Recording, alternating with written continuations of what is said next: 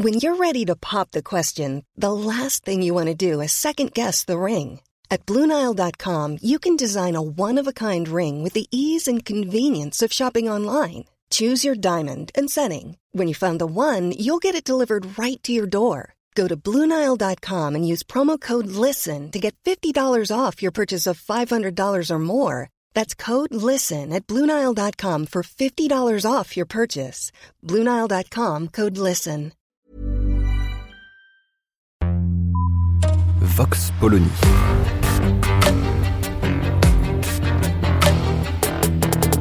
L'actualité vue par la directrice du magazine Marianne, Natacha Polony.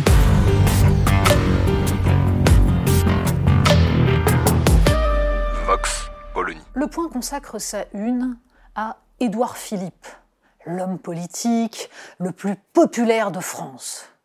Celui dont certains rêvent qu'il pourrait éventuellement constituer un recours, c'est-à-dire constituer le nouveau fantasme des commentateurs politiques.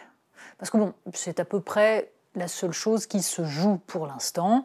Certes, l'homme est cultivé, certes, son livre avec son vieux complice Gilles Boyer est intelligent, bien écrit, à hauteur de l'histoire, comme le disent les journalistes du Point, mais grosso modo, tout cela reste assez hypothétique, ce qui ne fait pas peur aux news magazines, puisque c'est une spécialité que se sont fait donc les hebdomadaires d'information générale de rêver au candidat idéal.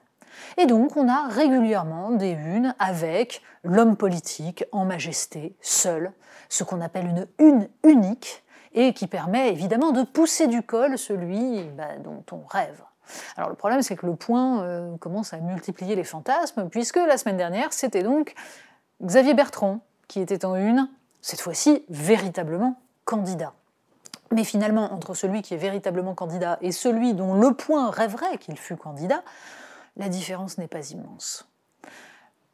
Dans ces cas-là, on a l'habitude, en presse écrite, de titrer par un très sobre et très original Et si c'était lui? Là, on y est presque. Mais cela dit, on peut charrier le point qui, en effet, rêve de l'homme providentiel de droite et multiplie les unes avec des personnalités. Il y a quelque temps, c'était Bruno Le Maire, mais finalement, que ce soit euh, Nicolas Sarkozy ou d'autres, ça revient à peu près au même, c'est-à-dire à attendre Godot qui n'arrive jamais. On dit Godot, on dit celui qui apporterait des idées, un programme, l'idée que peut-être il pourrait fédérer sur sa personne les électeurs aujourd'hui en déshérence et séparer entre un Emmanuel Macron en difficulté, potentiellement en grande perte de vitesse, et une Marine Le Pen, donc, qui cristallise une part de l'opinion et de la colère, mais qu'il faut absolument empêcher d'arriver, euh, évidemment, aux portes du pouvoir. Alors le problème, c'est que ça se passe à droite, mais ça se passe à gauche aussi. Il faut se souvenir du fantasme qu'a constitué à un moment donné Raphaël Glucksmann, qui était une de toute la presse de gauche comme celui qui allait sauver, renouveler la social-démocratie. Depuis, ça a un peu fait pchit. Et à part les envolées lyriques au Parlement européen sur le sort malheureux des Ouïghours, on attend toujours le discours qui permettra de renouveler une social-démocratie que François Hollande a savamment ravagée à coups de talon, mais pas seulement d'ailleurs pendant son quinquennat, en fait depuis le début de sa très longue carrière en incarnant le ralliement de cette social-démocratie au néolibéralisme. Après tout, cette presse de gauche, qu'attend-elle? Ben, La candidature la plus fantasmatique, Christiane Taubira. Ça, ce serait absolument génial. Et si l'Obs pouvait mettre en une Christiane Taubira avec quelque chose du genre, et si c'était elle, on atteindrait les sommets de l'extase. Comme ce n'est pas encore le cas, la presse de gauche a un pendant à Xavier Bertrand, Édouard Philippe, elle s'appelle Anne Hidalgo. Là encore, y a-t-il la possibilité de penser que cette candidature-là soulèverait l'enthousiasme des foules? Visiblement non. Mais pourquoi? Quel est le problème avec tous ces candidats putatifs dont on a l'impression que des médias cherchent à les lancer?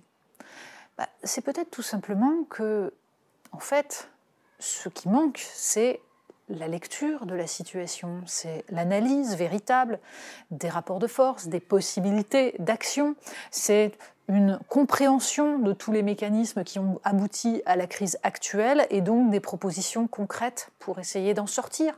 Bref, une forme de cohérence qui serait autre chose que la réflexion des journalistes sur l'éventuel trou de souris qui pourrait être défini entre la candidature d'un tel et la candidature d'un tel, entre telle et telle date du calendrier pour éventuellement gagner dans les sondages.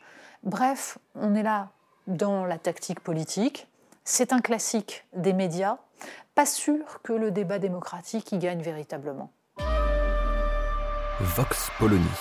Retrouvez tous les podcasts de Marianne sur les plateformes de streaming. Et puis les analyses, articles et entretiens de la rédaction sur marianne.net.